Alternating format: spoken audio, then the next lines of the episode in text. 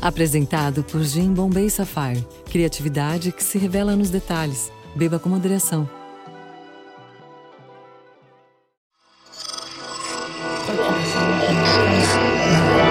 Esse podcast é, é apresentado por b9.com.br.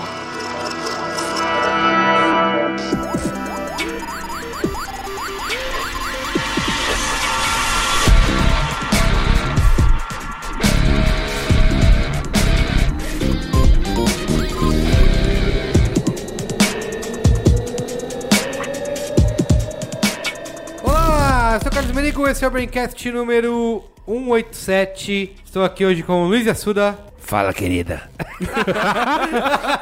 o Gabriel Prado me quebrou com essa no, Mu- É. no Mupoca, então eu resolvi. Não era Loputá, fala putada? Não, Fala Putada foi o da semana passada. Cada um, cada semana um. É, tipo, é, é sempre assim, nunca repetir. E mais uma vez, novamente, de novo, Rafael Silva. Estou aqui esta semana as teles testaram o limite da nossa paciência. Muito bem, estamos aqui reunidos para discutir essa polêmica aí, né? Como diria o Guga, perder quatro anunciantes Isso. De uma vez. de uma vez. Que combo. Olha aí. Vamos discutir as franquias de internet e os seus limites. Há limites? Há limites? Ou ela deve ser como a zoeira, Que não tem limite. que não tem limites? Limitada. Então é isso, né? É isso. Boa. Vamos pro comentários comentários? Vamos lá. Comentando os comentários.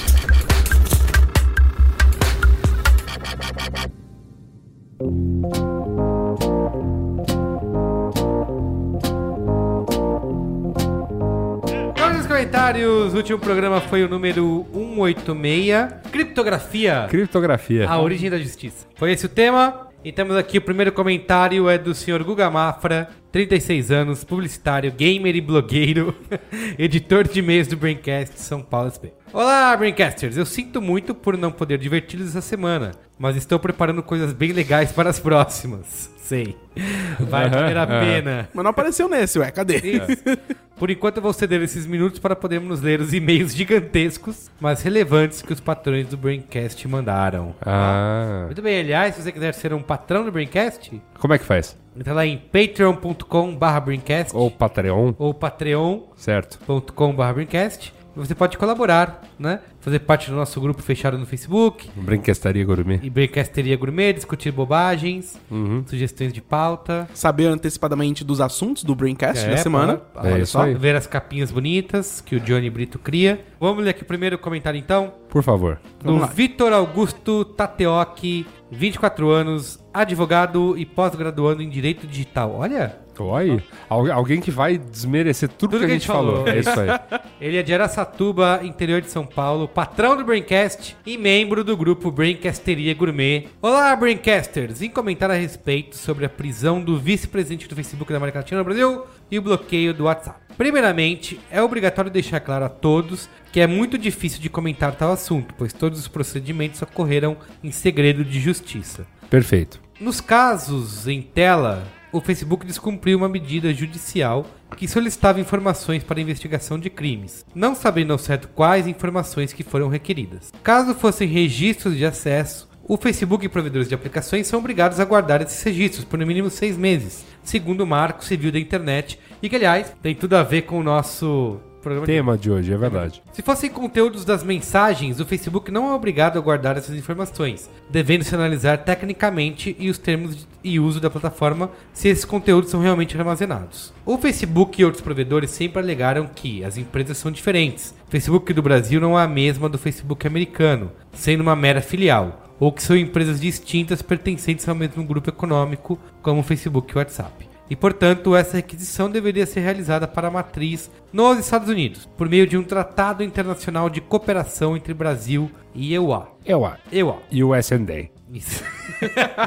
Acontece que com a entrada em vigor do Marco Civil da Internet em 2014, essas alegações caíram, pois em seu artigo 11 e parágrafos explanam que em qualquer fase de coleta de dados, tratamento ou guarda deve-se respeitar as leis brasileiras, aplicando-se mesmo que a atividade jurídica seja sediada no exterior, desde que oferte serviço ao público brasileiro ou pelo menos uma integrante do mesmo grupo econômico possua estabelecimento no Brasil. Tá? Entendeu? Tá confuso, mas. Não, não, entendi tudo. Significa que, por conta daquele glorioso escritório que eu fui visitar esses dias lá, Aham. o Facebook tem que se adequar às leis brasileiras. Isso. É isso que ele tá dizendo. Resumo, muito bem, resumo com Luiz Assuda. Portanto, a filial brasileira terá que cumprir de qualquer modo com tais requisições, pois está previsto na legislação nacional. Em que se pese atualmente, o Yahoo, Microsoft, o Google e diversos outros provedores cumprem regularmente com tais requisições pela justiça brasileira. Parênteses, mas não antes do Google também ter um VP preso. É verdade. É, amiguinhos. Muito bem lembrado. Mesmo tendo seus dados armazenados nos Estados Unidos. Qual o motivo do Facebook e o WhatsApp não cumprirem?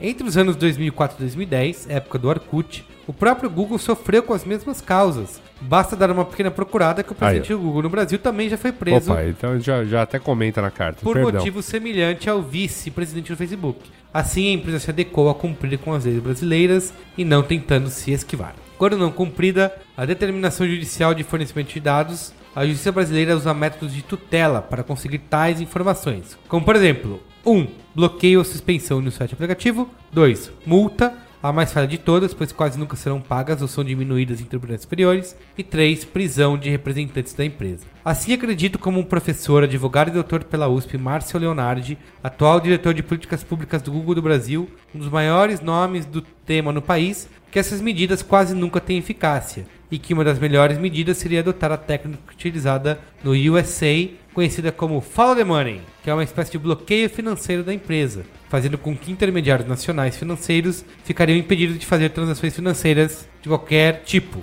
Assim, obrigaria o provedor a cumprir com mais eficácia. Por fim, quero deixar abraços para todos os membros da equipe e dizer que sou muito fã de vocês. Já tirei foto com quase todos os membros do Braincast em Campos Parte da Vida, faltando só o Alexandre Maron. Olha aí. Fica o desafio aí então pro nosso amigo Victor conseguir uma selfie com o Alexandre Maron. Com o Alê. Com o Alê nos eventos da vida, É isso aí. tá? O nosso próximo comentário aqui, Luiz Assuda, quer fazer as honras? Farei. É do Fábio Rafael Sobieck de Sales, patrono B9, 37 anos, de San Antônio, no Texas. Olha Olha só. aí. E consultor de segurança e privacidade de uma gigante de tecnologia azul de três letras. Muito bem. Qual será, né? Olha aí. Que beleza. Carteirada à parte, olha só que bonito. Já começa desculpando pela carteirada. Gostei muito do conteúdo do último Braincast, por se tratar diretamente da minha atividade profissional. Tá aprovado então, né? Pô, que bom, que bom. Se ele trabalha com isso, numa gigante tecnologia azul de três letras e disse isso, é porque... Ó, então beleza, que bom que não falamos Não tanta, precisa, tanta não precisa asneira. mais nem ler o resto. Pronto, valeu. Valeu. De boa. Obrigado. Até a próxima. Eu trabalho recomendando soluções para que os clientes mantenham a segurança e a privacidade de seus dados, negócios e principalmente as informações de seus clientes. O direito à privacidade está descrito no artigo 12 da Declaração Universal dos Direitos Humanos, que estabelece que a vida privada é o direito humano. A Alemanha, por exemplo, possui atualmente leis onde sequer seu empregador pode solicitar e manter dados pessoais, principalmente porque os nazistas utilizaram diversos cadastros públicos e privados para localizar judeus. Sendo assim, criptografia é um direito seu e deve ser utilizado, sempre que alguma informação importante está sendo trocada ou armazenada. É comum vermos casos de empresas que tiveram seus projetos roubados na concepção e rapidamente implementados por um concorrente. A espionagem comercial ainda é um forte motivador das empresas buscarem pelos meus serviços. Com relação ao caso Apple versus FBI e WhatsApp versus Justiça Brasileira, ambos se assemelham. Antes eu pensava que essas empresas deveriam colaborar com a justiça,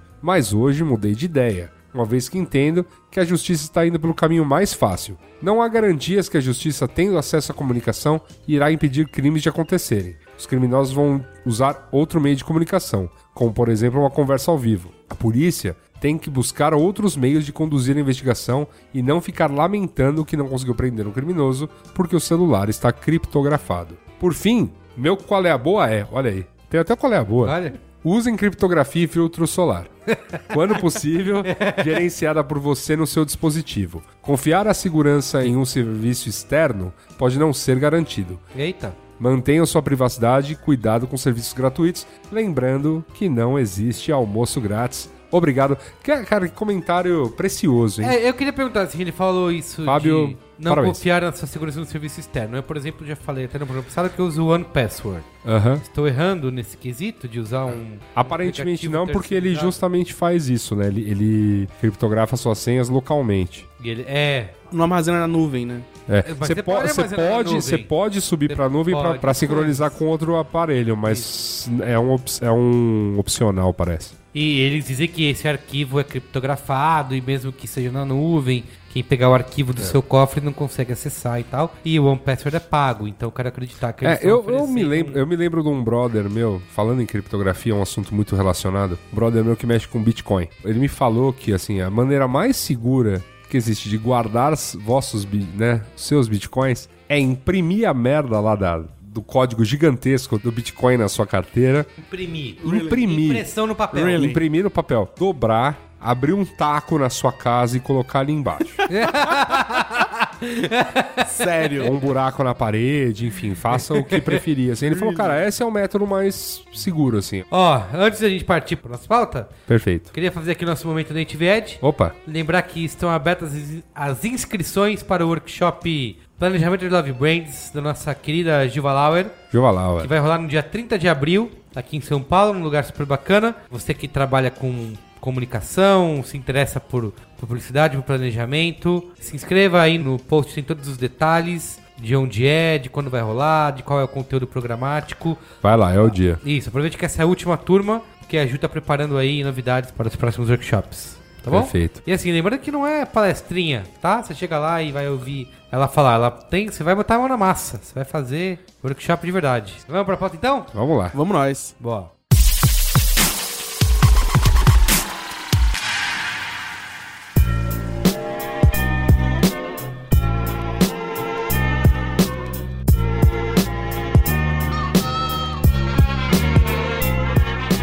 Pauta! Pauta, que não tem título. Não, mentira. Tem sim. Tem Qual sim. é o título? Vou ler o que tá aqui na- no meu celular. Limite das teles.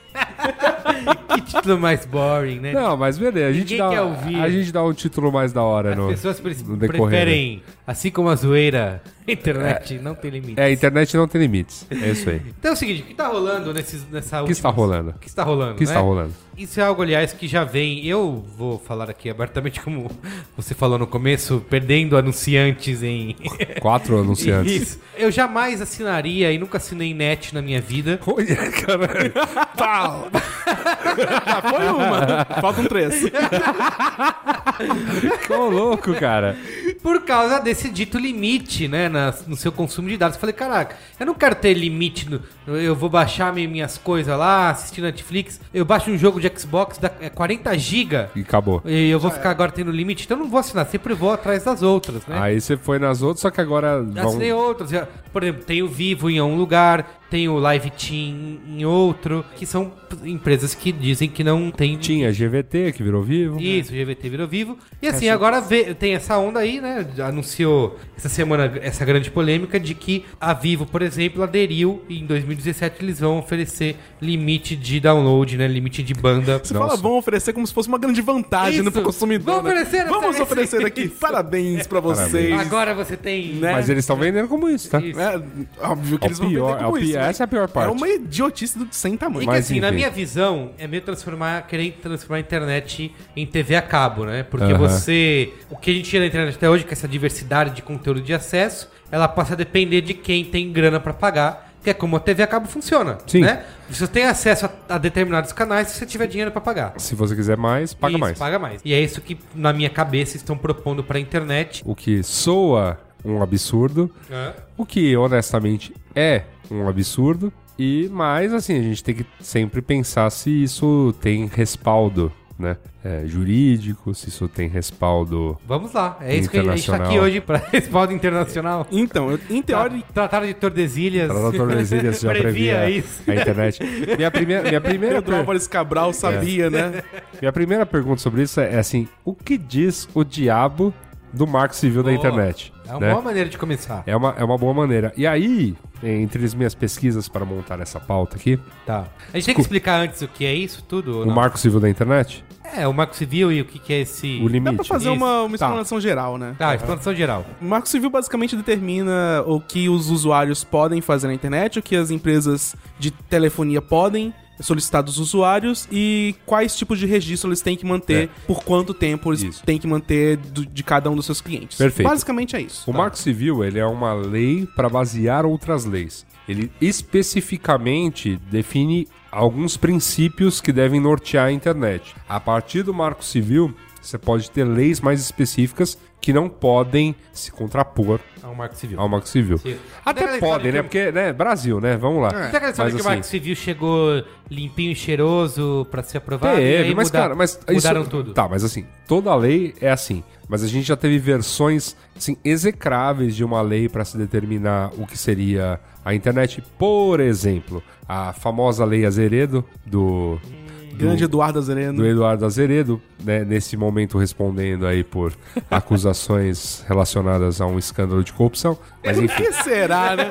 Não, já, já foi julgado em primeira instância, mas tá lá esperando, né, o resto. Mas assim, a época era uma lei que beneficiava muito mais as empresas em detrimento do usuário. Houve pressão da sociedade civil, de organizações que melhor falam pelo usuário do que as teles, a Anatel e etc. E aí chegou-se, a, a partir de um texto que saiu dessas discussões, né, que era um marco civil da internet puro, ilibado, lindo, via concessões que obviamente tem que ser feitas, isso aqui é uma democracia, isso aqui não é, né, é uma uma ditadura, então assim, os deputados que você coloca lá, eles jogam pra N lados e assim, você vai fazendo concessões, obviamente, corta um texto daqui, tira um texto dali, aprovou-se uma, um marco civil da internet que é uma peça respeitada juridicamente, não apenas aqui, como em todo mundo, assim, foi, um- foi realmente um, uma lei bastante pra frentex, se podemos usar esse termo idoso, Inclusive o Tim Berners-Lee, que é o fundador da internet, Sim. elogiou bastante quando Elogiou ela foi... bastante como ela foi- foi aprovada.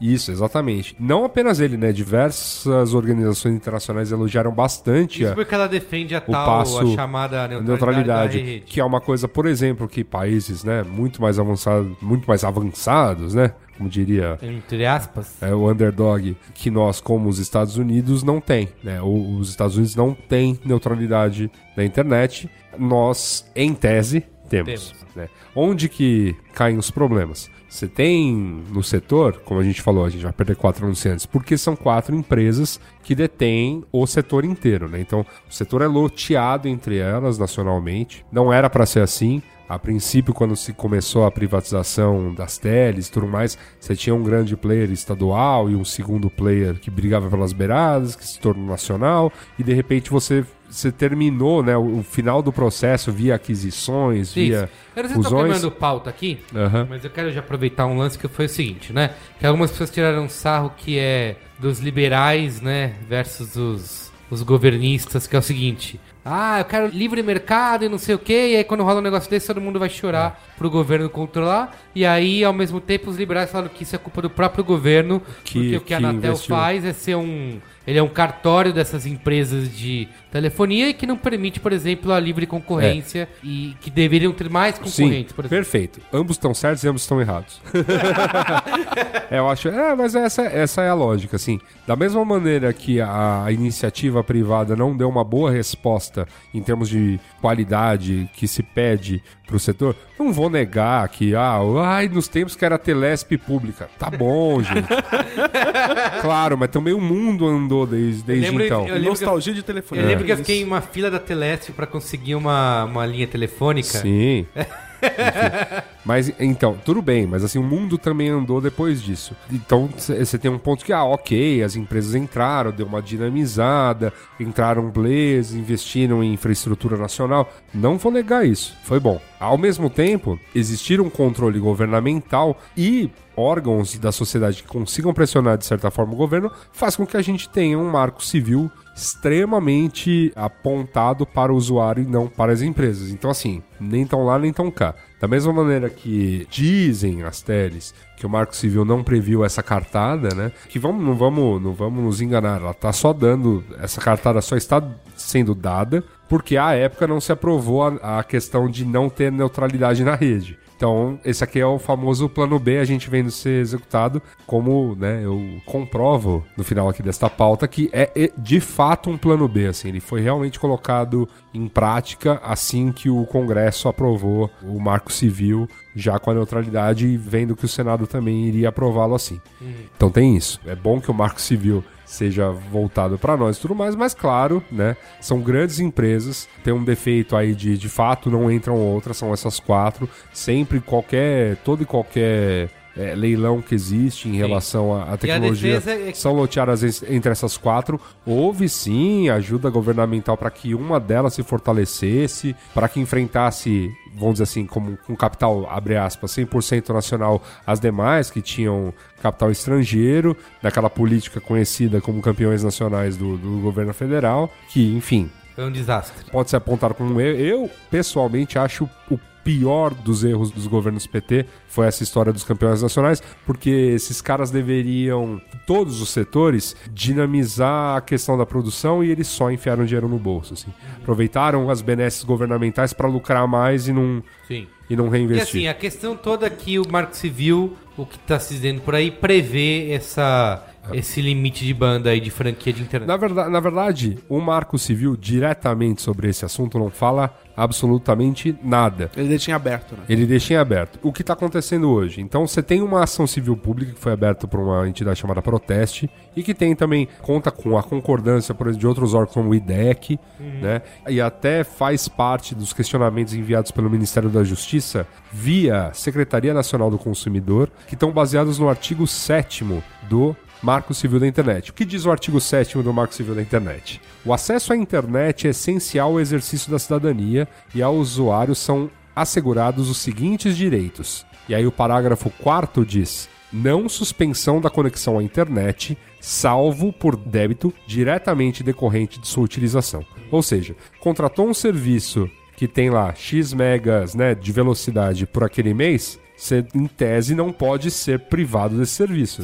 a menos que você não, não pague. É. A menos que você não pague a conta daquele mês. O IDEC entende que isso é, é o suficiente para que as empresas não possam pedir essa, essa nova franquia. O Proteste também entende da mesma forma, inclusive a ação civil pública que eles abriram também é contra os limites que a gente já tem hoje nos planos de internet móvel. Sim que a gente já conhece essa história de franquia. É, porque a gente passa planos. por isso todo mês, assim, de, e a gente aceita esse tipo de coisa, né? Porque quando você assina um plano móvel, você tem lá 2, 3 gigas de internet, 5 gigas, ou sei lá, Sim. ou os mais abastados aí, como amigos nossos aqui nessa mesa, uhum. é, 8 gigas de internet. E você sabe que você vai usar. Eu, eu, eu não, cara. Eu não, eu tenho bem menos. Você sabe que você vai usar esse, essa franquia, uma hora ela vai acabar e você vai ter uma velocidade Sim, reduzida. Mas você sabe. Se você quiser, você mas paga é mais. como bem apontado pelo nosso amigo Bruno Ferrari lá em seu texto na, no, no, blog da época, você aceita essa porcaria desse limite, porque você sabe que enquanto você estiver em casa ligado no Wi-Fi. Você vai usar Wi-Fi. Dane-se. Exatamente. Você vai usar essa franquia na rua. E eu acho que existe uma questão também. Eu, sei lá, na minha cabeça é isso. Eu sei que, como diria nosso amigo Cristiano Dias, que o, o ano do mobile no Brasil, o ano do mobile no Brasil, uhum. né? Que é. Na minha cabeça é o contrário, assim, porque, ah, no celular eu vou usar pouco, sabe? Eu vou mandar mensagem, eu vou ver ali um Facebook, um Twitter, um e-mail. Eu não vou ficar consumindo horas de vídeo, não vou assistir Netflix nem nada. Então, assim, é uma coisa que é meio. Ah, tá bom, dá dois, três giguinhos aí que vai dar pro, não, pro mês. É assim, cê, outra coisa que também foi muito questionada era em relação à infraestrutura que simplesmente não existia. Então, assim, fazia muito sentido existir esse diabo desse limite de banda, porque assim, a infraestrutura de 3G era extremamente precária. Uhum. Ainda é até hoje. É, é, verdade. Com o advento do 4G, em que você teve um estabelecimento de regras e metas da Anatel de quantas antenas tinha que ter em cada uma das cidades e planos de expansão do sinal 4G para todas as cidades brasileiras em determinados anos diferentes. Então, assim, ah, até o final de 2013, todas as cidades que receberam a Copa das Confederações tinham que ter 4G. No meio de 2014, todas as cidades da Copa tinham que ter. Ao final de 2015, todas as cidades com mais de não sei quantos mil habitantes tinham que ter. E é progressivo até chegar às cidades com mais de 50 mil habitantes, se eu não me engano, no ano que vem. Isso é, novamente, é de cabeça, eu não, não anotei aqui na pauta. Eu acredito. É, mas eu me lembro mais ou menos desses números. E assim, você teve esse plano para que houvesse ah, esse aumento de infraestrutura e assim, já sabendo que você vai ter aquela população, né? E as antenas foram divididas de acordo com isso, tem um limite de área e tudo mais para o sinal pegar. Para a internet móvel, esse limite de banda já começa a não fazer o menor sentido. Né? Imagina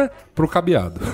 né? Mas tem um, um detalhe aí nessa expansão de 4G que, ao mesmo tempo que você expande a infraestrutura de, de sinais 4G, você não tem uma mesma expansão em aparelhos 4G. Então foi uma, uma coisa bem mais lenta. Enquanto a, a infraestrutura estava se preparando, estava sendo Sim. colocada, a venda de aparelhos 4G no Brasil foi muito mais lenta. Tanto Então, é que a- eles, te- eles tiveram muito mais tempo para se preparar para isso. Tanto é que, porque assim, a gente não pode se enganar. Houve uma pressão de FIFA, houve uma pressão internacional para que o Brasil tivesse um, um sinal 4G compatível com receber uma Copa do Mundo. Decente, né? A gente não tinha aparelhos 4G na base, o que significou? Quem tinha aparelho 4G, desculpa, Merigo, surfa. E, honestamente, eu não tenho, não tenho nem o que falar, cara. O sinal 4G brasileiro é bom. Sim, dependendo do país da Europa onde você está, você chora. Sim, eu- na na época que a Claro lançou ali mais uma, mais uma empresa pra fora, eles lançaram 4G aqui no- em São Paulo, fiz os testes com o aparelho que eles tinham lá pra testes, que, era, que eles tinham importado de fora, Aham.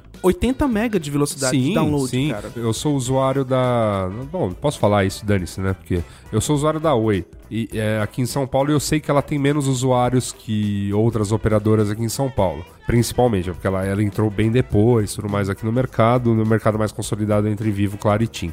Aqui. Assim, eu me lembro de, por exemplo, ir ver jogos de futebol em estádio, né? Quando o 4G tava começando a pegar, e eu assim, instagramando loucamente. Tudo. E as pessoas mal conseguiram mandar SMS umas Sim. pras outras, porque, Porque ainda estavam na rede 2G. Sobrecarrega, é. É, que a rede 2G e 3G era mais sobrecarregada. E eu assim, tipo, não acredito, cara. Eu tô mandando, tipo, Instagram pra galera. Hoje em dia já não é mais assim.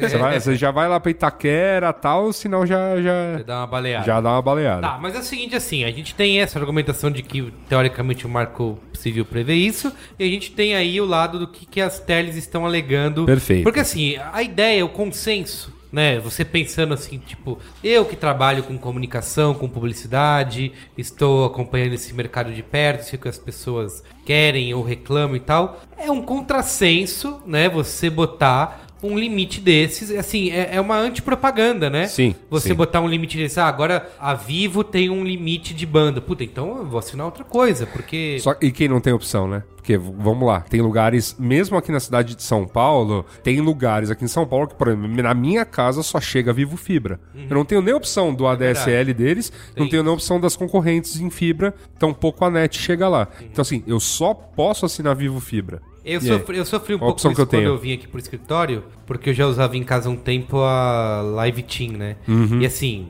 sem, não estou recebendo nada por fora, mas é coisa linda de Deus. Legal. E eu falei, não tem limite, não tem porra nenhuma. Perfeito. Eu falei, cara, eu quero ter isso no escritório. E aqui não tem. né? Aqui, aqui é outro, outro Isso, operador. aqui tem outras eu vou, mas eu vou falar, por E exemplo, assim- eu era um cara super, mega, boga feliz com o serviço da Vivo Fibra em relação à internet, não à TV, tá? Já falo. mas em relação à internet, eu era, boa, super feliz, cara, porque eu moro do lado de uma das estações de distribuição deles, então assim, tipo, a fibra sai de lá, assim, numa linha reta tem em casa, tipo, de alguns metros, assim. Cara... cê- Direto é, da fonte. Não, quando eu Se fui desse assim... problema, você ia lá na estação, desligava, Não, não. ligava de volta. Não, e, e- não, e quando eu comecei a assinar, os caras falaram, cara, assina mais baixa, porque ela vai vir na velocidade da mais alta, por conta da distância. Não tem, late- velocidade sobrando. Não tem Toma. latência. era realmente absurdo. Hoje em dia, obviamente, isso já mudou completamente, tá? Aquela coisa porque, né, aumentou o número de assinantes. Mas na época que eu comecei a assinar, era assim, tipo, eu não acredito que essa internet tá chegando na minha casa. Tipo, fazia lembrar aquelas Campus Party e tal, que a gente chegava, saca?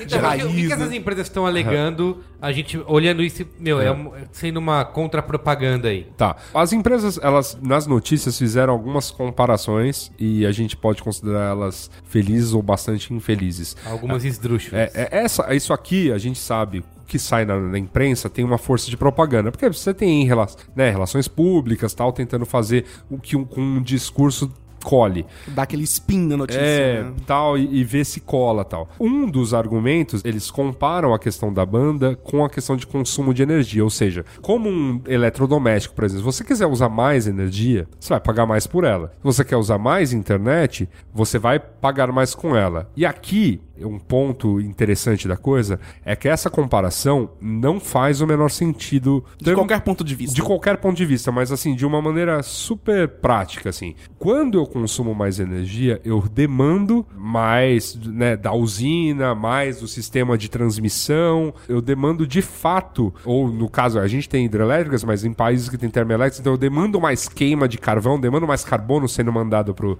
É assim, é um que é, atmosfera. que é um negócio que é limitado. É. Você tá, teoricamente, você tá na prática usando de outra pessoa. Ou Isso. numa, ou numa outra comparação que eles fizeram com questão de combustível. Então, se eu quero andar mais rápido com o carro, eu vou queimar mais gasolina, eu vou ter que abastecer mais. Mas assim, o uso, né, da, esse uso da gasolina que eu preciso colocar no motor e tudo mais, é uma gestão finita e é uma gestão que o uso dela vai desencadear as questões, né, que hoje a gente fala aí do carbono e tudo mais. Qual E é é- algo que dá pra quantificar também, né? Você, sim. você consegue falar, olha, Exato. É. eu usei X kWh nesse período, usei tantos litros de combustível, é algo que dá pra saber. Exatamente. Por que isso não faz sentido com a questão da internet? Além da questão de que, uma vez distribuída a infraestrutura, a mesma infraestrutura manda um trilhão de pacotes ou um, não importa o tamanho do cabo, né? assim, feita a estrutura para mandar, né? a- E ainda que não é um negócio ao mesmo tempo, né? É um negócio que ele Sim, é intermitente. distribuído ao longo do, do, do mês, vai.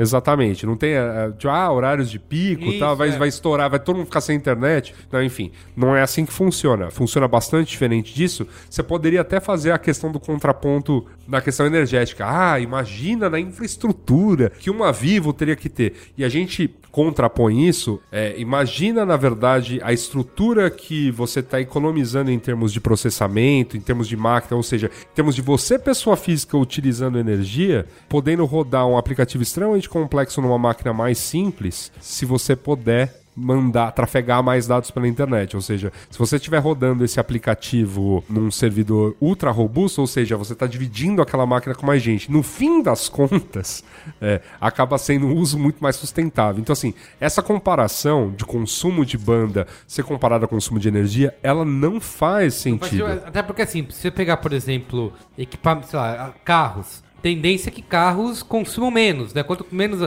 quanto mais a tecnologia avança, um carro consome menos. Perfeito. Quanto mais a tecnologia avança, a geladeira consome menos energia. No caso de computadores, celulares, é o contrário. É, quanto, quanto- mais a tecnologia sim. avança, mais esses aparelhos vão Ou- consumir Ou, dados. ou assim, se eu, eu posso até simplificar, por exemplo. É, obviamente, o celular que eu carrego na mão não tem o mesmo processamento do meu notebook. Né? É, mas é, justamente por ele rodar processamentos complexos numa máquina externa, por eu estar terceirizando para outra máquina o processamento de uma porrada de coisas mais pesadas, que eu posso rodar coisas complexas, de certa forma, dentro do meu celular, porque eu estou requerendo, tipo, eu estou mandando um monte de dados, ele está calculando lá e reenviando para mim já calculado. Sim. Simples assim, porque a conexão possibilita isso. Só que aí você imagina, pô, aí eu vou ficar com uma limitação de pacotes, vou ter que voltar a armazenar todo o processamento para mim. Então a gente volta ao tempo que eu vou ter que ter um maquinaço em casa, um smartphone né, que tenha o quádruplo do tamanho atual, para que ele tenha esse esse processamento lance de limite? que role.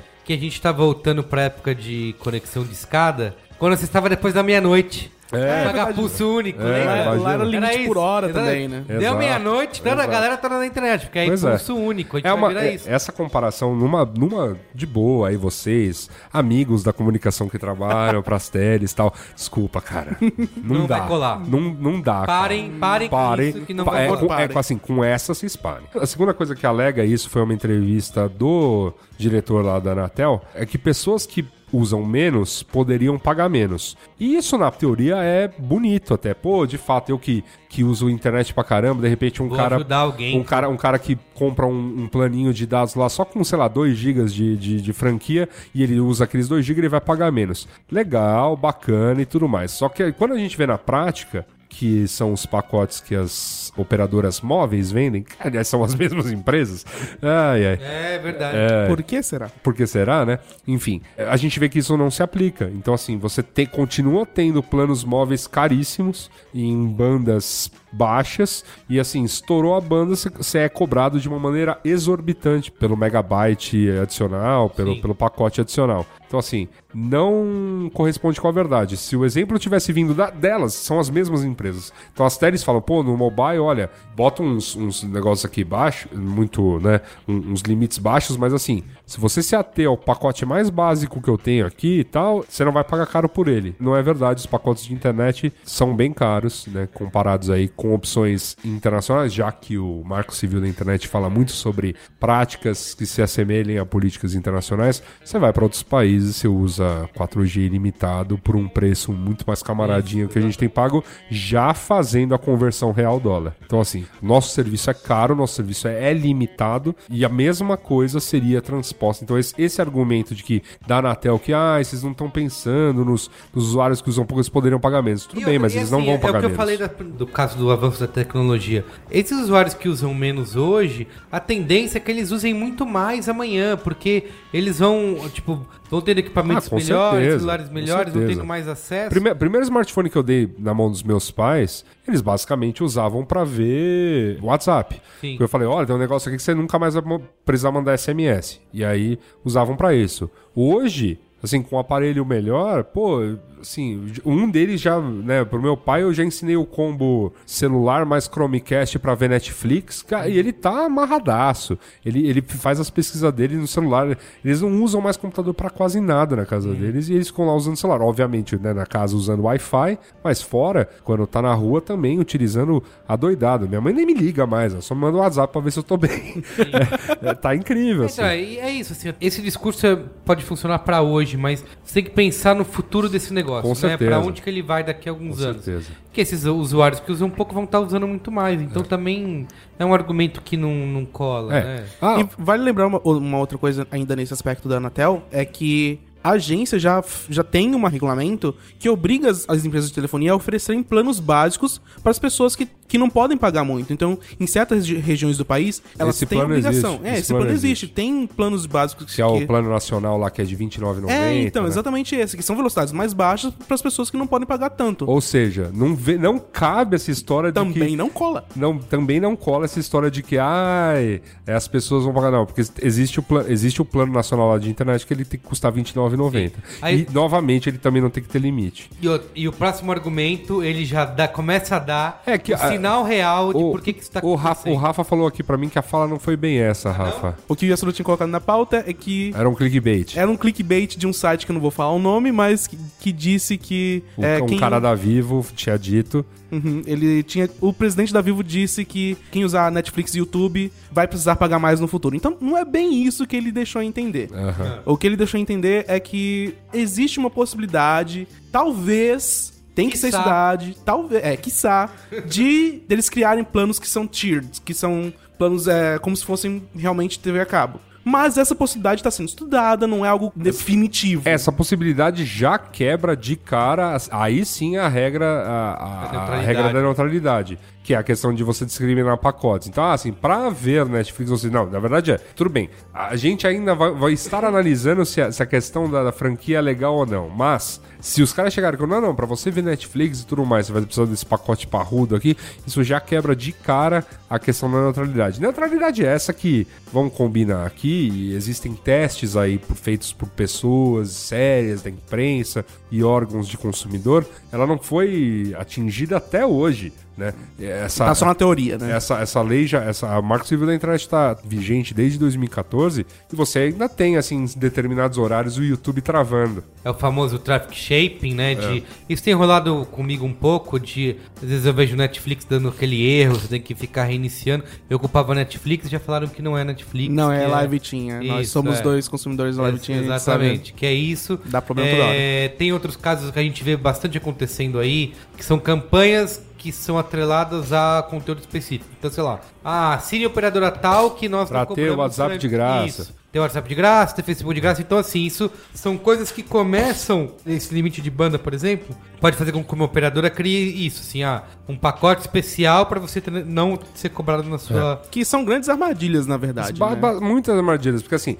aí a operadora fala, tá vendo? Ó, o lance lá da, da neutralidade, eu não posso fazer essa promoção de WhatsApp pra você. Se você fosse uma empresa séria, sua internet era ilimitada, você não precisava fazer essa promoção, meu amigo. Exatamente esse o ponto. É, e esse é o ponto. As Teles e a Anatel elas estão se baseando para essa regra numa resolução da Anatel que foi escrita antes da sanção do Marco Civil da Internet e obviamente complementada posteriormente, tá? Mas a regra as regras de franquia estão lá antes. Essa resolução, que é o número dela é a resolução 632, de 7 de março de 2014. Só para vocês terem uma relação de comparação, o Marco Civil foi sancionado no dia 23 de abril de 2014, ou seja, um mês e meio antes. Essa resolução Espertos, né? foi colocada e nela tá estabelecida a questão de franquia. Qual é a questão legal aí onde a gente tá? Ao mesmo tempo que a gente já leu aqui o artigo 7 do Marco Civil da Internet, dizendo que de uma maneira bem aberta, né?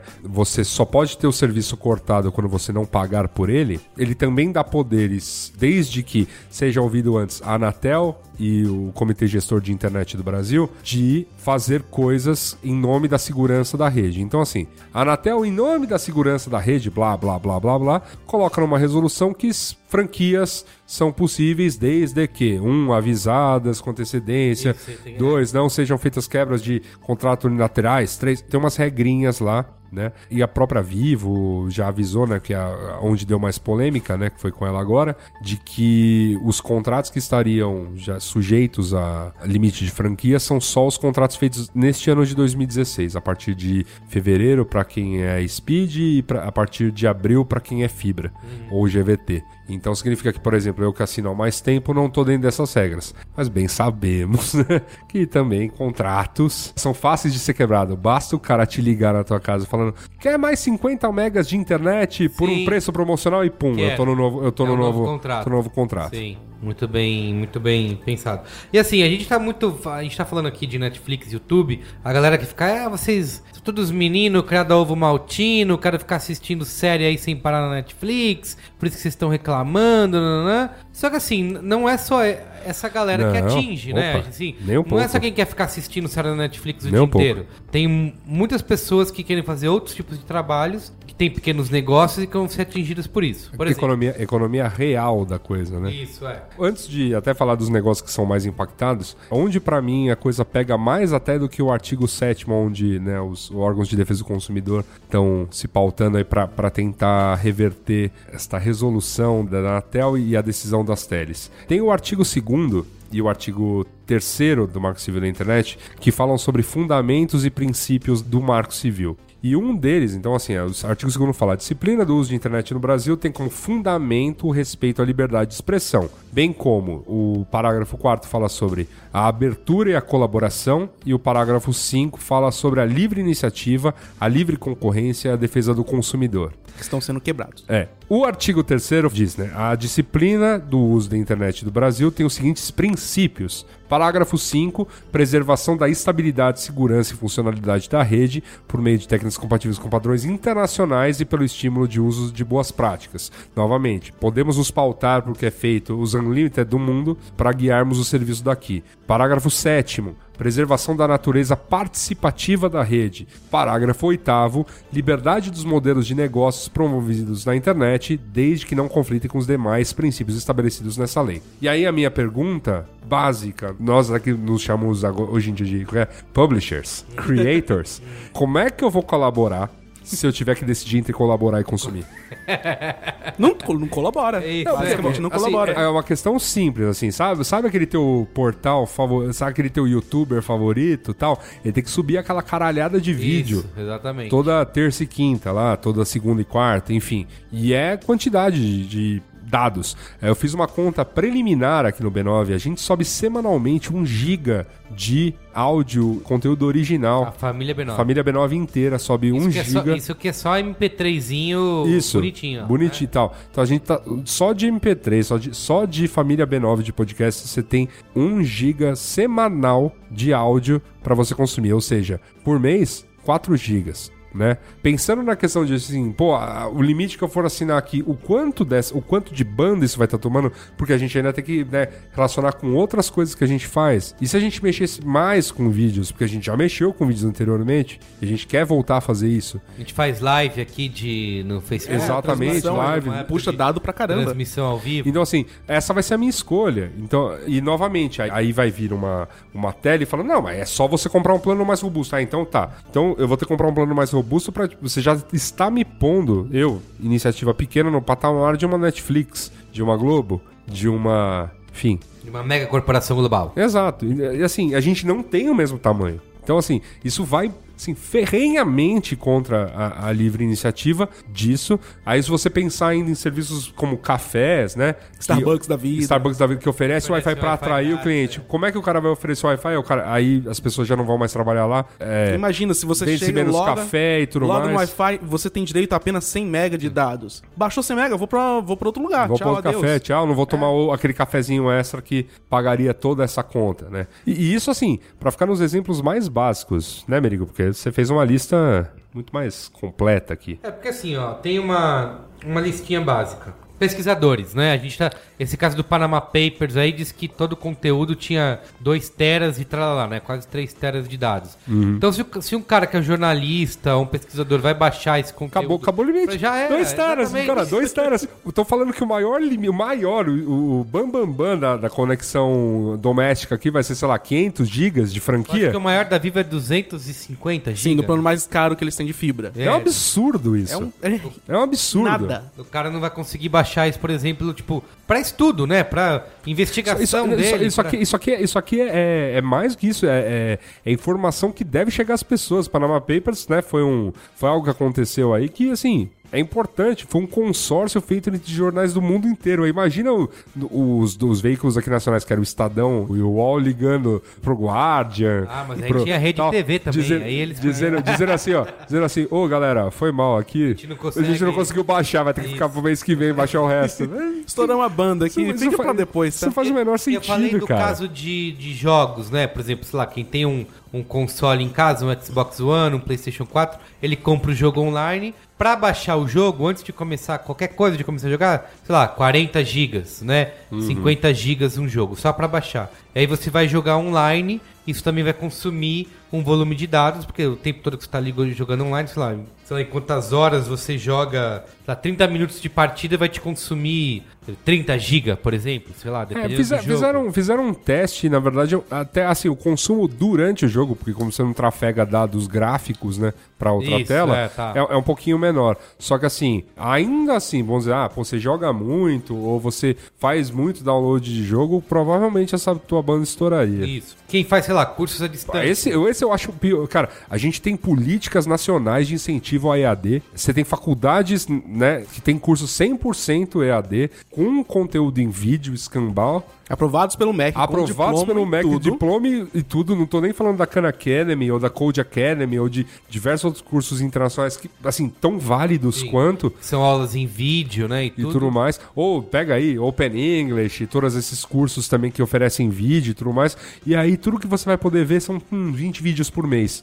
Que aí você estoura, acabou a, acabou a tua cota. É, e você já não acessa a internet pra mais nada. Você não Pra mais fazer nada. prova, não pode acessar Exato. e-mail, já É, não era. tô nem falando. Isso é assim, só pros vídeos. Imagina pro resto do tráfego. E assim, pro teu tráfego pessoal também, receber e-mail, sabe? É um absurdo. E cara. assim, e aí, considerando, sei lá, Netflix, que você vai conseguir o quê? Assistir. Você assistir uma temporada inteira de uma série Você consome quanto? Se assistir dois episódios por Vocês dia. estão falando aqui uma hora de stream é 1 GB, né? Vamos Isso. pegar uma É série pouco. completa aí. 200, é, 24 Não, GB uma temporada? É, 1 GB e numa resolução mais ou menos. Se for em alta em Dois HD, gigas. 2 a 3 GB. Então tava arredond- arredondando em números sabe, pra, pra não parecer exagerado. Numa temporada, numa série, numa boa resolução, tem 50 GB. Isso, exatamente. Acabou, acabou. Você acabou vai ter que tomando. decidir entre navegar na internet ou fazer um binge watch É, da de nova, uma série, da nova. House of Cards. Isso, e assim, e aí tem a questão de que numa casa você tem um plano de internet, ele é compartilhado pela família, né? Sim. Então você tem, sei lá, seu pai que usa pra acessar e-mail, a menina, sua filha que usa pra acessar, é, assistir vídeo no YouTube, mas não sei quem que assiste Netflix, o seu Ou filho seja, que ele- joga. Não, ele já é um, um lance compartilhado. Eu, no, quando eu tinha acabado de me mudar pro centro, eu cheguei a compartilhar a internet com meu vizinho. Ele falou, cara, eu não quero fazer uma assinatura. Eu falei, não, não seja por isso, tal, beleza, né? Toque a senha do Wi-Fi. Go nuts, né? Ah, e, e beleza, botei, obviamente botei a senha, eu botei a internet guest pra ele, mas. é, mas né, vamos lá, né? Então, assim, a gente define que não faz sentido esse limite, né? De, de franquia de internet, que isso Ele, ele, é abusivo. de Não, que ele, isso... ele, ele tem assim, ele tem problemas sérios aí de Você acha que saída. esse, esse limite. Assim, o que me incomoda é o próprio limite em si. Mas vamos supor que esses planos fossem, sei lá, um tera por mês. Você acha que isso seria. Não, é, ainda, Ainda ainda, assim. porque você não sabe. A gente tá falando agora sobre 4K, né? E aí você tem. Esquece 4K. Então, Não, é. sim, esquece. e- e- O famoso esquece. Então, assim, em nome de um tiro, em um determinado segmento do todo que é a internet, que é streaming de vídeos, né? Onde dá pra ver que tá todo mundo aqui no Brasil patinando e com medo. Então, como já foi nos Estados Unidos também e tal, as guerras entre Comcast e DirecTV com, com Netflix, é, aqui é a mesma coisa. Então, você tem, sei lá, Vivo vai lá e testa a solução de streaming dela. Claro, testa dela. é que eu a Globo testa nisso. dela e não sei o que lá. E aí, aí tá todo mundo, né, com medo do combo Netflix e YouTube, porque você tem, né, os youtubers, uma Todo galera... mundo cancelando TV a cabo. mundo cancelando- E quem tem TV a cabo planejando cancelar TV a cabo. Sim. Você acha que então, assim, se resume a uma retaliação. Só que assim, novamente, é, eles também estão nessa, assim. Tecnologia, a gente já aprendeu, a, a história vem ensinando, tecnologia não se freia. Então, assim, é tudo bem que no Brasil, pra você cavar um buraco, você provavelmente tem que pagar propina pra alguém. Mas. Mas assim, as coisas tendem a mudar, as coisas tendem a ficar mais abertas, mesmo aqui. Então, assim, já foi pior, vai melhorar e, assim, daqui 20 anos vai ser melhor. Então, você não segura, você não segura o ímpeto do avanço tecnológico. As pessoas vão ver streaming porque elas estão tendo mais opções. Não é porque é pela internet, é porque é mais rico em opções. É, é isso. O Netflix chegou como uma, uma uma solução até interessante para sei lá, para quem produz conteúdo, do que era, por exemplo, a pirataria, que foi a primeira coisa que se instalou de fato como um, o, o grande a É. grande mudança do paradigma de consumo de informação no mundo, né? Que antes você dependia da- da- das mídias, ho- hoje você baixa o que você quiser. Então assim, é muito grave que uma decisão dessas esteja sendo tomada agora, sendo que essas operadoras, na verdade, assim, numa economia livre, de fato, já estariam tomando concorrência, por exemplo, de um Google vindo ins- instalar a fibra dele aqui. E- Por favor. Google que nos. Estados Unidos já rola, É. né? Torcendo. Mas não, não, não, quase em lugar nenhum Tem- também. Kansas, tem- gente, é. Vamos mudar pra Kansas? Oh, ah, né? é, Vamos- pô, vamos lá. é, é, é, cara, desculpa, é, mas assim, é famoso. Putz, uau, vou mudar para os Estados Unidos. Pô, mas pra Kansas, cara. É, eles estão testando. Mas assim, então assim, você acha que eu vejo dessa forma? Pra mim é uma retaliação ao crescimento Mas, de- mas da- e, e assim, tá impedindo só- o crescimento. não, e o pior é das retaliações burras que atiram no próprio pé. Ou seja, te impossibilitam de você também avançar, aprender com modelos de negócio vencedores, sendo que você tem a capacidade. Você, você que é uma empresa brasileira do tamanho do Mavivo, você tem muito mais capacidade de organizar distribuição nacional, mesmo pela internet, do que uma Netflix estava entrando. Não, você esperou a Netflix entrar, se estabelecer, começar a negociar com o produtor nacional, escambau, para ah, agora eu vou me mexer e ainda faz um movimento desses. Então, assim, desculpa, esse tipo de ímpeto você não segura. Assim, obviamente.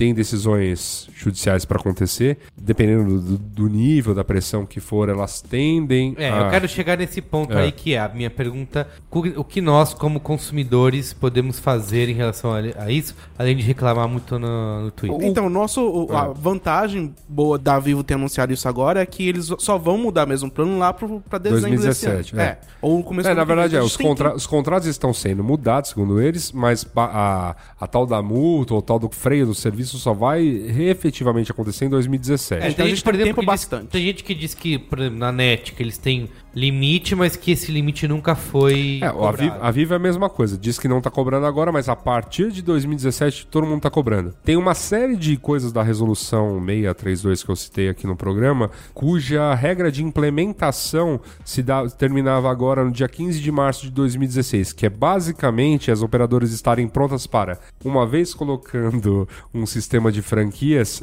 ter um sistema de aviso ao usuário, ou seja, esse foi o prazo que acabou agora. Você entendeu? Eita. Então, então assim, a- agora que elas estão com esse sistema para avisar o usuário quanto ele tá usando e quando que a franquia dele vai estar acabando para questão da, da internet fixa, Agora que eles vão agora, aplicar tá- a regra. agora que eles estão alardeando que eles vão aplicar essa regra. Tá, mas o, que a gente pode fazer na prática?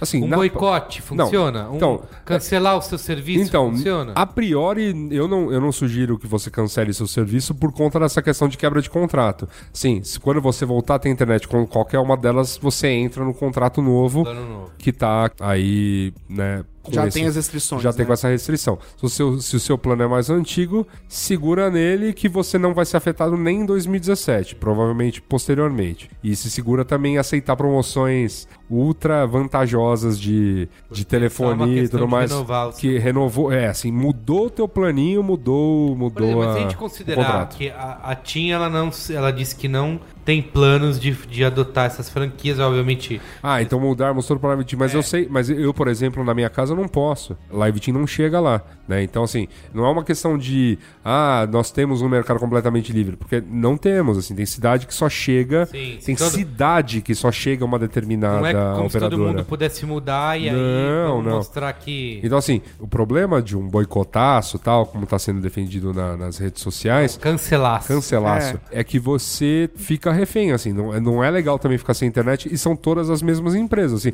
ah, não, cancela de casa depende do celular, pô, é a mesma empresa, cara. então, assim, cuidado, assim, o ideal, tal qual foi, a gente avisou aqui durante as discussões do Marco Civil na internet, é ficar de olho no que tá acontecendo, pressionar, fazer valer seu direito à, à liberdade de expressão, meter a boca no trombone, discutir isso com mais gente, fazer com que essa discussão cresça e avance. É, eu é, e assim, o que eu até eu, eu ensaiei essa. A gente começou a falar um pouco isso no começo, mas é. A culpa no final é de quem? Quem que a gente cobra? São as empresas que estão sendo. Filhos da puta?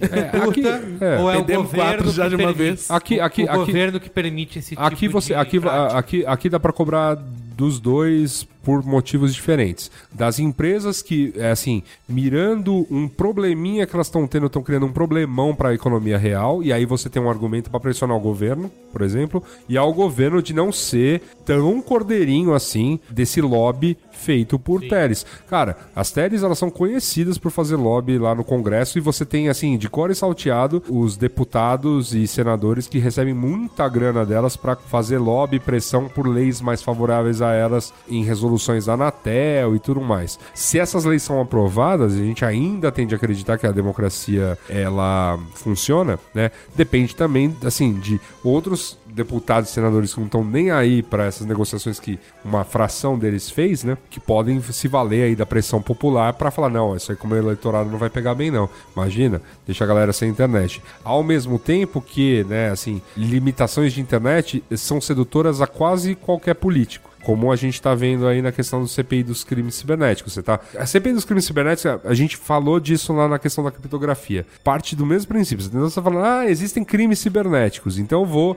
tipo, utilizar crimes, assim, hediondos que são feitos pela internet para toda e qualquer deslizada a gente já não, já desencana. Vamos tirar tira a liberdade de todo mundo e beleza. Que é o ponto que a gente falou lá no programa de criptografia. Não, tem que ter criptografia, você tem que ter o direito a isso e tudo mais, né? Os órgãos que investigam têm N maneiras de investigar. O nosso amigo aqui da, da segurança, nosso ouvinte que mandou e-mail Da até empresa de comenta- três da letras. empresa de três letras, comenta exatamente isso. Que assim, olha, vocês estão só tentando pegar o atalho, fudendo a vida de todo mundo. Então, assim, Que é, o Fábio Rafael Sobiek. Perfeito. Exatamente a mesma coisa. Ah, por conta de um, né, enfim, de um- crimes cibernéticos e tal, já querem tirar aí a liberdade de todo mundo. Tem que ficar de olho nesses caras, tem que pressionar, tem que saber essa mobilização aí contra a corrupção que, que se faz aí, Tem um tudo mais. movimento aí, tal. Internet Sem Faz, Limites, que já tá com 300, quase 300 mil pessoas. Perfeito. Assina, fazer esses, ba- esse baixo assinado na internet resolve alguma coisa? Cara, Não, porque as pessoas vão poder assinar depois que a franquia acabar, então não vai É. Não, mas assim, eu, eu, acho, eu acho que o importante é. Existem órgãos que fazem muita pressão na. E que fazem muito barulho, que tem. E, e geralmente são ouvidos. A gente não acreditava nisso no Marco Civil da Internet. E, cara, eles conseguiram aprovar uma lei muito, muito mais pró-usuário do que pró-teles. As teles ficaram muito putas com isso. Veio então a resolução da Anatel. Então, assim, não dá pra dizer, ah, não, é só cyberativismo no sofá. Não, cara. Tem algumas entidades onde dá pra Se informar, se né? informar, entender o que está acontecendo, ver o que, elas estão precisando na questão de apoio, você se conscientiza, lê melhor os contratos, é, é, Espalha informação, né? espalha Essa é a informação. parte mais importante. Que o importante é isso. Às vezes uma determinada lei, vem um executivo de uma tele qualquer e diz um absurdo desse. Ah, não, poxa, internet é como energia que parece que faz sentido. Sim, é. Então precisa de, um, de, de eu virar e falar, não, não faz o menor sentido. Por isso, assim, assim, assado. Pra justamente fazer a pessoa falar, ah, não, então não faz sentido. Porque eles vão tentando discursinho memético, né, pra ver se cola, porque, obviamente, me- assim, assim, se um meme, se um determinado meme enviado pra uma empresa dessas colar, é a ideia que os caras vão passar e eles vão. E, e aí é sucesso garantido. Ah, não. Se as pessoas acreditarem por A mais B que internet é igual a energia, né? Tem aquelas comparações lá, imaginem tubos de é água um tal. of tubes. É, então assim, se eu tentar mandar mais água, eu preciso de um tubo maior. Enfim, sabe umas besteiras dessa? Então, Sim. se as pessoas acreditarem nesse tipo de metáfora, ó, fazendo um gancho aqui, uma mopoca dessa semana. Brasil das metáforas. Brasil das metáforas. Se as pessoas acreditarem nesse tipo de historinha, fica mais fácil de passar. Então, assim, minha dica dada lá e dada aqui é. Não acredite só na historinha. Vai procurar esses órgãos que estão aí atrás, que tem informação pra passar. Não Eu aceite promoções. não aceite promoções. Eu sei que juridiquês é uma merda, assim. Eles até estão tentando agora, via algumas resoluções, escreverem leis mais diretas, tal, num português mais usado no dia a dia. Mas ainda assim é complexo. Mas ainda assim vale muito a pena ler o Marco Civil da Internet em sua íntegra. É uma lei não muito longa, ela é curtinha. Não tem, sei lá, 30 artigos, se tiver. Não é- ela não é uma Ela lei é bem- muito ela é bem grande. curta, mas Ela ela é tá lei- bem extensa bem detalhada. ela é, ela é bem detalhada, ela, tem bastante coisa e, obviamente, todas as- essas resoluções, por, por exemplo, essa, ah, essa resolução da Anatel, pô, fui lá, dei uma lida em tudo. Obviamente tem um trilhão de anexos que vão detalhando N partezinhas dela, mas tem lá uns, uns quatro ou cinco artigos falando sobre franquia. Enfim, tenta ler todos e por que, que eles foram feitos, em quais datas eles. E aí relaciona as coisas de quais datas eles foram feitos, com quais datas a lei foi aprovada. Enfim, informação é, é tudo. Aproveite enquanto a internet está livre para obtê-la. né? Boa. Conhecimento é poder. Eu queria falar mais algumas coisas, tem um, a- estender mais o debate, mas a Por minha favor. franquia de palavras acabou. Olha. Nós, como produtores aqui de conteúdo, não podemos mais. É, a gente, que encerrar esse programa. Mas ó, nós, como produtores, mais ainda, assim, preocupadíssimos Sim. com isso, né? É, Porque senão não dá pra fazer o upload. Pô, Vamos ter que parar, vamos ter que ter limite isso. de produção diária. Não, e mesmo assim, pensa, pô, o quanto a gente pesquisa, vendo vídeo, e Isso, vendo, pra e vendo série, e vendo escambau pra trazer conteúdo e tal. Ah, não, não, agora não pode mais, não. Agora você tem que Vamos ter que escolher. contratar cinco linhas, né? É, Muito bem. é um Então absurdo, tá bom. cara. Então, como diria o Cid Moreira, estamos de olho, né? Estamos de olho. Tudo bem? Qual é a boa? Qual é a boa?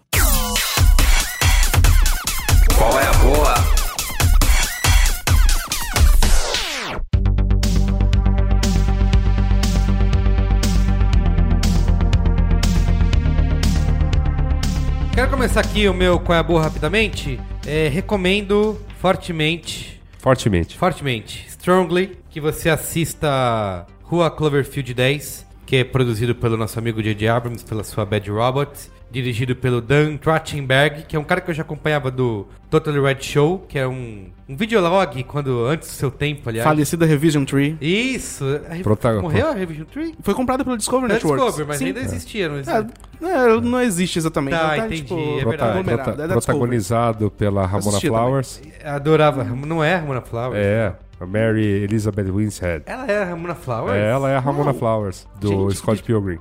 Como assim? Não, O- sério? Sim, É ela? é ela. Não é, o Usando outro. umas perucas e tal, Não, mas peraí. enfim, é ela. pode. Eu vou entrar ser. aqui É no, no ela. perfil dela pra garantir que você Será? tá falando. Sim. É verdade. Você tem razão. Cara, eu tô falando, pô. Caramba. E, aliás, ela tá incrível nesse filme, tá demais. E assim, eu recomendo que você vá assistir. Já é um contrassenso que eu vou dizer aqui, mas eu recomendo que você vá assistir sem saber nada sobre o filme, que foi o que eu fiz. Eu não li nada, não vi trailer. Porque o, o Cloverfield, o Rua Cloverfield 10, o 10 Cloverfield Lane, ele foi produzido meio que em segredo, porque ele tinha outro nome, que era o The Cellar. E de repente ninguém sabia. E pá, toma aí, o novo Cloverfield pra você daqui dois meses nos cinemas. Não tinha informação nenhuma de produção, já tinha, saiu um trailer. É, então ele foi envolto nessa aura de mistério. E é muito bom que você vá assistir o filme aproveitando isso. Sem você saber nada, não assista nenhum Mas trailer. já, mas já sabendo que é uma espécie de continuação do Cloverfield. Continuação do Cloverfield, só que assim... Espécie de, né? Não é, bem isso. continuação. Existe uma polêmica aí que é o seguinte: dizem que ah, eles só botaram esse nome no filme, que eles inclusive refilmaram cenas e alteraram o roteiro. Eles negam, obviamente, a produtora, mas dizem que eles alteraram o roteiro só pra botar o nome Cloverfield, pra dizer, porque assim, imagina, é um filme, eu gostaria de dizer que assim, ele é um thriller incrível, em que ele se passa basicamente todo num cenário só. Ele consegue usar isso a favor e te deixar tenso o tempo inteiro no filme. É, e você tá o tempo inteiro assim, tipo, será que é verdade? Será que é mentira? Aí quando você acha que o cara tá falando a verdade, aí é mentira. Aí quando você volta, não, ele era verdade. E, e ele consegue brincar com esse misto de sentimentos o tempo inteiro. E ele ter esse nome. Cloverfield, ele fazer parte dessa franquia Cloverfield já é meio que um spoiler, né? Da própria história. E assim, e a teoria de que eles fizeram isso porque você já tem aí uma. Você tem um, um thriller independente, digamos assim. Só que como ele carrega o nome de um filme que foi um blockbuster, ele já tem um marketing garantido, digamos assim, né? Então as pessoas É um. J.J. Abrams. Isso, né? exato. Então, assim, né? até dizem que ele fez uma bilheteria surpreendente na primeira semana, né? O orçamento foi ridículo, sei lá, 5 milhões de dólares, é nada pra um filme. E ele ganhou muito mais primeira semana. A gente adora aquele ator, né? O O John Goodman. John Goodman. Aliás, Adora ele. ele, rou- ele rouba a cena. Ele, Ele é demais. Ele, tá- ele é fantástico Ele é nesse demais. filme. E é isso, assim, é, é- é meio que se aproveitar. Ele, é- ele é bom, ele é bom em diversos filmes. cara. É, e ele tá num papel. E é bom que assim, ele tá num papel que ele não é o gordinho simpático. Não, tá? ele é- Apesar do personagem dele se beneficiar dessa imagem do gordinho simpático, ele que legal que pegou um papel em que ele não é esse cara que é o gordinho simpático, em que ele consegue explorar muito mais da atuação Então dele. ele não é aquele papel dele nos Flintstones, Não, no- não no- é, ou como é, é. no papel, papel que ele fez no Grande Lebowski. Não, não é, não é esse Tampouco. cara. Tá então, bom. assim, e, e- e- e aí tem uma discussão né, de marketing, e você que se interessa por isso, por comunicação, por marketing de cinema e tudo, eu sou um cara que gosto muito de acompanhar isso, que inclusive tem a crítica no B9 sobre o filme, se você quiser ler, que debate essa questão de ser uma nova visão das franquias né, de cinema, que inclusive Star Wars está fazendo isso com o Rogue One, que vai sair no fim do ano, que é em vez de você simplesmente ter continuações, né? A Cloverfield 2, 3, 4, 5, 6, você tem outras histórias, outros filmes que exploram o mesmo universo, só que não são continuações. Tem o filme aí do Harry Potter, que é o Animais Fantásticos e Onde Habitam, né? Que também é isso, é um, é um spin-off, só que se passa no mesmo universo, onde aqueles acontecimentos que tiveram naqueles filmes anteriores, eles continuam existindo, inclusive nesse Cloverfield eles tentam explorar bastante isso. Então é isso, meio que uma, uma tentativa de visão de para onde as franquias vão, né? Porque você abre mão de continuações e você consegue explorar uma coisa que já tem uma força de marketing, né? Já tem uma força de levar as pessoas a, a irem aos cinemas, como Cloverfield teoricamente tem. Ah, porque eu já conheci o filme antes, então eu vou assistir por causa disso. E não ser necessariamente uma continuação. Mas enfim, independente de ser continuação do Cloverfield ou não, acho que como filme independente, como filme isolado, ele funciona muito bem. Ele é surpreendente e vale a pena ser assistido. Assistirei. Tá? Eu, é assim, eu posso dizer que eu não gosto tanto do final. Eu acho que o final é um pouco dissonante do que o filme construiu ao longo de toda a projeção, mas ainda assim vale a pena. Tá bom? Rafael, Qual é a boa? O meu Qual é a Boa é um filme chamado Rio de Lama, que é um documentário, um curta, feito pelo diretor Tadeu Jungle. Ele filmou a- o desastre de Mariana, né? Uma parte dele focou em um- uma cidade específica. Olha só. E o interessante disso é que ele é um curta e ele foi gravado com câmera em 360 graus. Olha aí. Então, se você tem um óculos de realidade virtual, você pode assistir o filme, tá disponível de graça no YouTube ou em riodelama.com.br. E é algo tipo. É algo muito emocionante que você vê de perto mesmo. Se você tem o VR, você vê a, como aconteceu, você se sente lá e você se, se emociona com aquilo, cara. É uma coisa que ninguém tinha mostrado antes em termos desse desastre, dessa tragédia. E eu acho importante que as pessoas vejam, porque não só porque tem realidade virtual, mas porque envolve a maior tragédia ambiental do Brasil até hoje. Pô, é, o Rio de Lama? Isso, riodelama.com.br. Boa. Luiz Assuda, Eu marquei uma boa aí na pauta, que na verdade já eu aconteceu. não li, pra mim é. É tudo novidade, ah, Eu então não tá quis bom. spoiler da sua. Ah, entendi. Na verdade já aconteceu e assim, me pegou meio de surpresa, mas foi uma surpresa muito agradável. Sou muito grato por ter conseguido ir. É, rolou nesse último fim de semana aqui em São Paulo, já voltando às coisas da rua, o festival Caos Arte. Olha, Bem bacana ali no coisas Memorial. da rua de volta, então. Memorial da América Latina rolou durante três ou quatro dias. Coisa mais legal que teve, assim, era o dia inteiro o memorial aberto para exposições, dança, música e tudo mais. E festas dos coletivos que costumam ocupar aí cenários alternativos da cidade, pessoal que geralmente faz festas de graça aí pelo centro, lá na Casa das Caldeiras também, eles estiveram representados lá. Então teve pilantragem, teve o pessoal do é, Calefação Tropical, teve a Festa Odara, eles estiveram lá fazer, dar aquele toque de balada ao final do evento. Rolou assim, fim de semana todo e ontem, segunda-feira, né, um dia antes de gravarmos este Braincast, no caso, segunda-feira, dia 11, rolou a festa saideira em plena segunda, assim, maravilhoso. Um belo festejo lá, o Festival Caos Arte, já fazendo um grande esquenta, né, pro que virá a ser a gloriosa virada cultural, mas sobre essa eu volto falando mais pra frente e tal, quando a empolgação já tiver no ápice, assim, pra irmos, já tiver sabendo todo mundo que vem tocar e qual vai ser a minha programação. Tá bom. A minha segunda questão é que, tendo todos os dispositivos em casa, um celular da Samsung, um Gear VR, o meu Google Cardboard que chegou, né, da, da China, e um celular Android de outra marca, Genérico. eu resolvi fazer o teste VR definitivo, que eu sempre questionei nos meus posts a respeito do assunto lá no B9, Tá. Que Revela, é- Pera, calma, revelações aqui é, que é nesse momento. o que diabos rola em termos de pornografia. Tá. Então você que tem Isso menos. não é um braincast separado. Acho que não aqui. Ah, mas é, cara, a experiência. Você que tem menos de 18 anos, desligue seu áudio agora. Já acabou o Braincast pra É, você. Entra, ó, dica pra você que Disney.com, vai lá, divirta-se com Mickey e companhia. Mas enfim, agora fica você que, né, já é maior, pode ouvir tudo isso. Olha, uma coisa pra vocês, viu? Esperava mais. Não tá lá ainda, né? Não, espera, primeiro, primeiro que assim, já começa com assim, a solução Gear VR, que é óculos, né, da, óculos Rift, aquela coisa, o Zukita da galera foi lá, falou, esse é o bom, tal, aquela coisa toda. Legal, funciona, ótimo, beleza.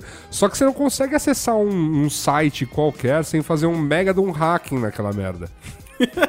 Você, que- você acessa só um- a, a store dele. Ah, tá. Então, assim, precisa acessar um site externo, por exemplo, um site aí como um Pornhub, né, que tenha conteúdo VR pornográfico, já dá uma mega de uma treta. Ele de fato é mais imersivo, tem toda essa coisa do, assim, você realmente se sentir mais dentro de qualquer conteúdo que você está consumindo dele, mas acessar conteúdo nele é um parto. Então, beleza. Aí, o- nesse aspecto, o Google Cardboard é um pouquinho mais sussa, porque você, assim, meu, basicamente pegou, sabe... Lembra como o 3D era antes de existirem óculos 3D mais. Tipo, ah, ó, esse aqui 3D só divide a tela em dois, por É exemplo. um papelão com um, É, um esse- azul e um Isso, vermelho. isso, tal. Ó, esse aqui só tem a, a interpolação, sei lá, tela azul e tela vermelha tal. Então, o do cardboard, dependendo do site que você acessa, ele faz a mesma coisa. Ele simplesmente pega um determinado vídeo, divide divididinho em, em duas telinhas para quando você colocar exatamente lá no visorzinho do cardboard, pá, você tá no vídeo. Obviamente a experiência de imersão é, é muito mais fraca e nesses vídeos que são só isso, se você mexer a cabeça não acontece nada. Agora tem os vídeos que você mexe a cabeça. Oh boy. E aí eu tenho um lance que pouca gente vai. Enfim, que é uma questão de, sei lá, seu, sua posição de conforto para lidar com as paradas. O famoso 5 contra 1. Um. É, enfim, se você tem uma posição de conforto em que você, sei lá, tá sentado, sem, mas sentado do tipo como se você estivesse numa carteira escolar, Posição de conforto. você vai se dar muito bem com essa tecnologia. Por quê? Porque ela meio que pega o teu deslocamento a partir da posição geral do dispositivo, ou seja, ele entende que a posição do celular está, sei lá, virado na horizontal 90 graus com o chão é a posição que você tá bonitinho vendo de frente o capacete. Ou seja, se você decidir, por exemplo, ver essa parada deitado, você vai ver o teto desse filme pornô. Que interessante. E aí a experiência pode não ser tão proveitosa. Enfim, eu falei assim, cara, era uma curiosidade que, obviamente, eu tinha que, eu tinha que ver essa parada de Claro, perto. claro. Tinha Que que ver, fascinante. tinha que ver essa parada de perto. A- Aposto que vocês, vocês devem ter visto e só não estão falando aqui pro grande público. né? Se eu tivesse um cardboard ou um Gear VR... certeza, que, você- certeza claro. que você ia testar isso. Primeira eu falei, coisa. Cara, e assim, falei, eu tive que testar, tive que ver e fa- falei, cara, ainda concluindo um post que eu comecei a escrever em 2015 no B9, é uma tecnologia promissora, porém ainda falta chão para que ela seja, de fato, killer. Assim Sim. como todas as outras tecnologias, vai ser o porn que vai definir se ela É, exatamente. exa- assim, o Sucesso. porn- a gente fala de porn aqui de uma maneira, mas assim, porn é, é- é efetivamente É o alicerce da o internet. alicerce da internet. Tipo, você não vê JPEG em alta qualidade porque um fotógrafo resolveu fotografar com Nikon e te exibir belas fotos. Você vê JPEG em boa qualidade porque alguém na pornografia teve ideia de disponibilizar fotos na internet. Aí VHS ganhou do Betamax porque... Por quê? pornografia. Por quê? Afinal, né? Blu-ray ganhou do HD DVD por causa da pornografia. Exatamente. Isso, isso dá um podcast. Dá, Olha só. cara. Dá, dá. A, li- a lista de tecnologias que existem, que você tem acesso porque a pornografia adotou, é assim, ela não. extensa. Ela é extensa. Anota na pauta aí. Anotarei, Próximo, anotarei. já é. Boa, é isso, gente. É isso. É nóis. Valeu, hein? Beijo gordo. Até mais. Tchau.